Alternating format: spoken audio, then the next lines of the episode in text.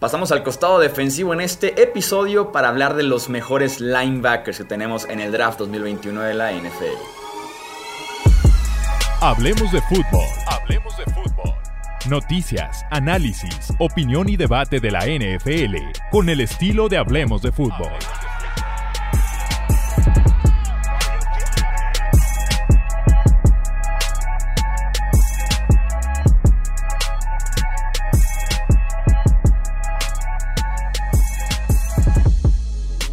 Tal amigos? Bienvenidos a un episodio más del podcast de Hablemos de Fútbol. Yo soy Jesús Sánchez y es un placer estar con ustedes para platicar de esta posición defensiva que es la de linebackers. Me acompaña Álvaro Rodríguez para hacer este análisis. Bienvenido Álvaro, ¿cómo estás? ¿Qué tal Jesús? ¿Cómo estás? La de linebackers yo creo que es una de las posiciones más complicadas de jugar ahora mismo en la NFL y sacar nombres aquí va a estar curioso porque muchos equipos lo necesitan.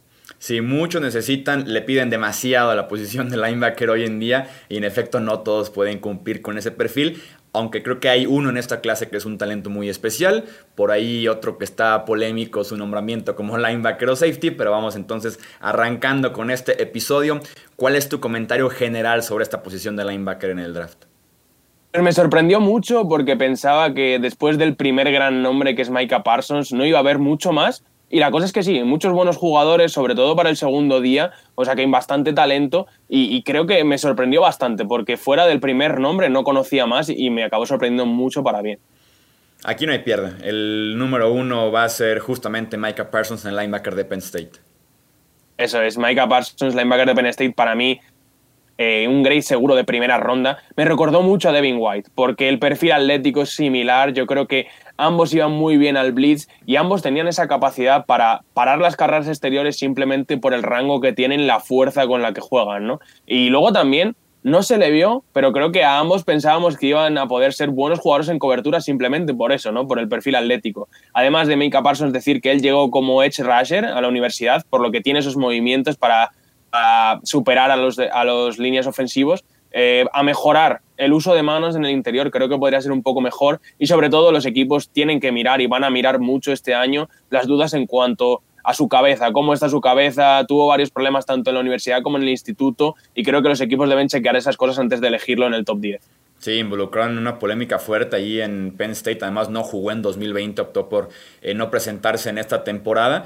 Yo como yo, yo hablando de los linebackers de primera o de segunda ronda que hemos visto en los últimos 10 años del draft, creo que no he visto uno para llegarle al coreback en un plan, ya sea como blitzer, como el linebacker extra que mandan por la cabeza del como, rival. Como es, es, es puramente. o como Edge también te cumple, o sea, creo yo que sí es el mejor linebacker que he visto en mi vida en ese rol. Que no, siempre lo va a hacer, pero lo puede hacer brutal. Sí, sí, es grande, tiene los movimientos, tiene la explosividad, tiene la fuerza, lo tiene todo en ese sentido. Y es verdad, como lo que tú dices, quizá no lo va a ser, pero quizá también en algunos snaps puede jugar ahí y lo va a hacer muy bien. Yo me lo imagino en un sistema defensivo tipo el de New England, que en el mismo partido puedes ver constantemente al mismo linebacker por los cuatro puestos de esa defensiva 3-4. Ahí es donde Micah Parsons puede encontrar realmente su mejor nivel y llegar a su potencial, porque no utilizarlo constantemente como blitzer, una defensiva agresiva tiene que llegar sí o sí, o como edge, sería desperdiciar gran parte de su juego, porque insisto, es de lo mejor que he visto en ese rol. Otro equipo en el que me encajaría mucho es en Denver con Big Fangio. Creo que Big Fangio le puede utilizar también muy, muy bien. Y como dices, tiene rango lateral a lateral único por velocidad, por aceleración, que después confirmó en su Pro Day sin ningún problema con ese peso y corriendo esos tiempos. Un físico muy bien trabajado. El tipo está listo para jugar mañana ya en la NFL. Se un tipo musculoso. Y creo que su agresividad con la que se presenta en el campo tiene que ver también con su pasado. Inició eh, como luchador practicaba lucha en, en, Penn State, en la preparatoria, entonces en ese sentido es muy agresivo, golpea fuerte, pero sí, tiene algunos detalles que pulir. Creo yo que también tienen que ver con la falta de experiencia en la posición. Creo que su diagnóstico inicial puede ser hasta malo. Equivocarse de carril al momento de ir hacia enfrente, sobre todo en el juego por tierra, tiene como compensar. Pero lo ideal sería que desde el principio tenga una muy buena lectura del rival y ataque hacia adelante es sobre todo que o falla mucho o lo hace muy bien, ¿no? Yo lo veo en ese sentido inconsistente y sí que es cierto que en la temporada 2019, según avanzó la temporada, se le vio mejor. Yo creo que es totalmente falta de experiencia lo que tú comentabas. Y mencionabas mucho lo de también la cobertura. Lo apunté yo exactamente como lo tenías tú. O sea, me imagino que ha de ser bueno en cobertura por la parte física. Lo hizo muy poco, mucho zona y muy, muy poco hombre a hombre, en el que está uno contra uno, contra el running back, contra la cerrada. Me imagino que va a ser bueno, pero realmente en colegial no lo vimos. Ahora es una duda que tenemos que marcar ahí, que tenemos que ver en el siguiente nivel. Antes de pasar al linebacker número 2, tenemos que tocar rápidamente el tema de Jeremiah Ousu Koramoa, que es el linebacker de Notre Dame. En este caso, bueno, digo linebacker, pero es un híbrido ahí entre linebacker y safety. Lo mencionamos ya como el safety número uno que tiene Álvaro en sus rankings. Muchos lo consideran linebacker también. Por mencionarlo por encimita, un perfil muy general y además tú lo tendrías, hablando de linebackers, por encima de Parsons o por debajo. Yo lo tendría por encima de Parsons, hablando de linebacker, sí que creo que, como comentábamos, es, puede ser mucho mejor jugando más en el exterior, porque quizá por el centro eh, los líneas ofensivos interiores más pesados que él se le pueden llevar un poco por delante. Entonces, si juega medio lane slot, medio linebacker exterior, creo que esa es su mejor posición, incluso como safety. Yo creo que comentamos en el programa de safety que si no lo has escuchado es el momento de parar este vídeo e irte al programa de safety y escucharlo, que el rol que le encaja perfecto es el de Jeremy Chin, eh, safety linebacker de Panthers. Sí, sí tiene escrito sin duda alguna ese rol híbrido porque no es normal que un linebacker pueda estar en el slot contra un wide receiver y Ogusu lo puede hacer, entonces eso ya no es un linebacker prácticamente. Y ponerlo en el centro como un linebacker tradicional sería desperdiciarlo, pues porque no es el tipo más grande, 215 libras es un peso de un wide receiver, de un running back. Eh, mejor en el espacio que en medio del tráfico, ¿no? Entonces yo estoy de acuerdo en considerarlo tal vez más safety que eh, linebacker. Ahora sí, hablando del segundo linebacker de esta clase, ¿a quién tienes? Pues el segundo linebacker de esta clase quizá es todo lo contrario a Uso Coramo, que es Saban Collins, el linebacker de Tulsa. Para mí también ha entrado como una, una, calificación de primera ronda y me recuerda un poco a Kyle Van Noy. Es más ese linebacker fuerte, es bastante grande, son 260 libras, pero tiene una cosa que me encanta y que me encanta en cualquier linebacker. Va lento hasta que identifica por dónde va la jugada y después explota. Creo que eso es clave porque le permite no equivocarse casi nunca. Lee muy bien todo lo que ocurre, por eso mismo, porque no se precipita. Y luego también es muy inteligente en la cobertura zonal, ¿no? Le veo en la zona corta, eh, viendo al quarterback, leyendo y siempre lee bien. Consiguió cuatro intercepciones este año, o sea que en ese aspecto mm, me, me gusta bastante. Un jugador muy inteligente y bastante físico, Ahora, tiene que mejorar la técnica de tacleo porque no puede fallar tantos tackles y sí, con lo grande que es y con lo fuerte que es, no puede.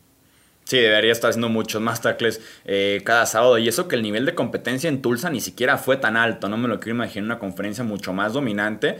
Eh, que pudiera encontrarse running backs mucho más pesados, con mayor habilidad para romper tacleos. Creo que le hubiera pasado todavía peor Collins.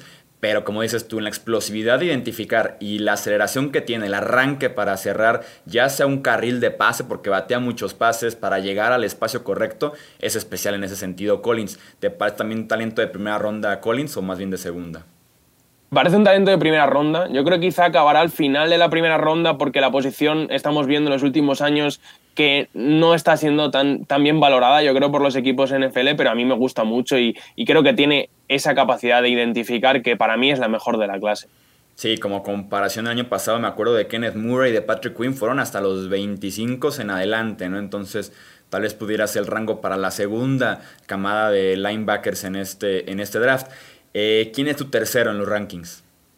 Este sí ya que le he bajado un poquito una calificación de segunda ronda, es Jamin Davis, eh, linebacker de Kentucky, que me parece un calco también de Zach Cunningham, eh, linebacker de Houston, porque es súper largo, va muy bien en cobertura porque aparte es bastante rápido y ágil y sus, los brazos largos que tiene también cierran muchas líneas de pase para los quarterbacks, muchas veces no le dejan espacio y también tiene gran rango para las carreras exteriores. Las dudas es que está es muy poco pesado, tiene que ganar bastante más músculo. Se le nota que solo jugó un año, que es otra de las de las cosas ¿no? que nos quedan por ver. Solo un año como titular en este 2020 no produjo en una universidad que quizá no es de, aunque esté en una conferencia mayor, no es de las mejores como es Kentucky. Esas son las cosas que nos quedan, ¿no? Ver si es flor de un año o si de verdad se puede desarrollar en algo más en la NFL.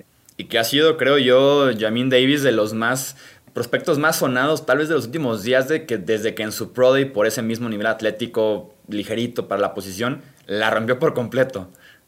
4.39, si no me equivoco, en las 40 yardas, una velocidad increíble y, sobre todo eso, la, capacidad para, cubrir, yo creo que es lo que le va a ganar un puesto en la liga en, en los próximos años, ¿no? Sobre todo eso, creo que todavía no está del todo construido, creo que un, año, ¿no? Eh, ganando músculo, preparándose para la liga le vendría bien, pero sin duda el talento físico lo tiene. Sí, el músculo creo que se puede convertir en poder más adelante en su juego para que los tacleos que haga los haga hacia enfrente, para que pueda tomar bloqueos mucho más agresivos, ser más físico en su juego, porque si el contacto mm, va por él, pero no siempre gana en la parte fuerte del contacto, puede empezar a, a retroceder un poquito. El siguiente linebacker en tus rankings, ¿quién es? Este no retrocede, este no retrocede nunca, es Nick Bolton, el linebacker de Missouri, que está construido prácticamente como una roca, ¿no? Es un cuadradito, porque no es muy alto, pero es muy ancho, es un jugador al que le encanta pegar y mola un montón verle, porque da golpes fortísimos y, y va a todas las jugadas como si fuese la última, motor, experiencia, buenos instintos, quizá no es el que más rango tiene porque por esa falta de velocidad, quizá no vaya a cubrir muy bien a nivel NFL por lo mismo, pero es súper divertido de ver. Ese es el linebacker pegador que a todos nos encanta. Sí, yo nunca lo pondría en cobertura porque le hace falta la longitud en general de cuerpo, de brazos, la velocidad para poder estar ahí a la par, como dices. Pero para pegar, para hacer una pared, es el prototipo de, linebacker Nick Bolton, no bien chaparrito, pero sin duda alguna muy bien construido ese físico. Eh, ¿Quién es tu siguiente linebacker? El quinto es Baron Browning, eh, linebacker de Ohio State, el primero de, los linebackers de Ohio State que vamos a hablar aquí. Y es, me encanta que es un gran jugador al blitz, además también puede actuar como espía del quarterback porque tiene una gran movilidad y reacciona muy bien a todo lo que ocurre. También se maneja bastante bien en cobertura. Las dudas también un poco como con Jamin Davis. Solo un año como titular en Ohio State es verdad que había mucho talento, pero nos queda verle en un rol más completo, yo creo, de cara a la NFL. Sí, las herramientas físicas están ahí, vamos viendo quién se anima a desarrollarlo. Tanto con Bolton como con Browning hablamos del rango de qué ronda. Yo diría final de segunda, principio de tercera, creo que ambos jugadores pueden salir en ese... A, partir del pick 45-50 yo creo que están en juego ambos. ¿Tu linebacker fuera el top 5 que te gusta más? Fuera del top 5 elegí a Chad Surratt, es el linebacker de North Carolina, que solo lleva dos años en la posición. Tras, llegó como quarterback incluso a la universidad, estuvo jugando dos años como quarterback en la universidad y eso le ha hecho que sea súper inteligente a la hora de leer. Se nota mucho la experiencia de quarterback, sabe todo lo que ocurre a su alrededor, lee muy bien los ojos del pasador el único problema es que es bastante pequeño todavía y, que los líneas ofensivos le mueven con mucha facilidad. No se puede dejar mover tan fácil, sobre todo en el juego de carrera. Creo que en ese sentido tiene que mejorar. Pero bueno, que solo lleve dos años, yo creo que, que es positivo en ese sentido. Vamos con la ronda rápida de perfiles. El mejor linebacker en contra del juego por tierra. Aquí elegí a Pete Werner, eh, linebacker de Ohio State, otro de los linebackers de Ohio State. Es muy duro y además es muy disciplinado en las asignaciones de carrera. Me parece uno de los valores seguros de esta clase que quizá hablamos de lo mismo, no va a ser espectacular, no va a conseguir grandes jugadas en cobertura, pero para parar la carrera siempre va a estar ahí desde el día uno y puede ser útil para cualquier equipo. El mejor linebacker en contra del pase. En contra del pase elegí a Jabril Cox, el linebacker de LSU. No es el más atlético, lo cual es raro ¿no? para un jugador que va muy bien contra el pase, pero es muy inteligente, lee todo muy bien también y sobre todo, ya no solo que lea en zona a los ojos del quarterback, sino que lee muy bien al receptor cuando juega al hombre al hombre y apenas le deja separación, y tiene brazos largos, es bastante largo y eso, insisto, no es el más rápido quizás, pero siempre está pegado. El mejor linebacker en el blitz. Aquí no pude elegir otro nombre que no fuese Mika Parsons. Mika Parsons ya le hemos hablado, ¿no? Tanto en el blitz como puramente al rush, al de ir a por el quarterback, es el mejor sin ninguna duda el mejor linebacker con ese talento potencial no del todo explotado todavía. Pues hemos elegido aquí un jugador que solo ha jugado 16 partidos en su carrera, eh, muy poca muestra de lo que puede ser, pero por ahora yo le veo el físico, le veo la aceleración, le veo el rango, incluso los instintos para lo poco que ha jugado. Es Cameron Macron, eh, linebacker de Michigan, y creo que a la hora de desarrollar en tercera ronda, creo que va a salir simplemente por ese talento físico que tiene. Y algún equipo que le tenga un año, sobre todo en el banquillo, enseñándole a leer, enseñándole a, a mm, tener más conocimiento de lo que pasa a su alrededor, creo que se puede llevar una joya. Y para cerrar, el mejor linebacker del día 3 del draft. Pues este es un jugador que, mejor linebacker del día 3, puede perfectamente salir no, drafteado porque tiene un montón de problemas de lesiones. Es Justin Hilliard, el otro linebacker de Ohio State. Nunca consiguió asentarse eh, porque tuvo muchos, tres lesiones, si no me equivoco, que terminaron su temporada, lesiones complicadas en la rodilla, en el hombro. Y para que la gente se ponga en contexto, llegó a Ohio State el mismo año que Denzel Ward el cornerback que draftea a los Browns, el número 4, que va a entrar su cuarto año en la liga. Entraron en la universidad en el mismo tiempo y Justin Hilliard simplemente no ha podido estar en el campo por las lesiones. Cuando ha estado, que ha sido este último año, jugado muy bien, muy duro, se maneja bien en cobertura también. El problema está ahí. Si los exámenes médicos dan ok, si tiene durabilidad, creo que puede ser un jugador interesante en la liga. Sí, una apuesta como dices tú de día 3, incluso no seleccionado, pues ya el riesgo es menor, vale la pena jalar ese gatillo y verlo por lo menos en training camp. Si está al 100%, si te puede dar un, un muy buen papel, ya, ya no esperas prácticamente nada a partir de la sexta. Equipos especiales, ¿no? Quizá no va a ser un jugador que firmes al segundo contrato, ¿no? Por, por, todo el problema de durabilidad, que no creo que le vaya a estar mucho tiempo en la liga, pero que te puede dar cuatro años buenos si le seleccionas atrás. Ahí están entonces los mejores linebackers de esta clase 2021. Como siempre, muchas gracias Álvaro.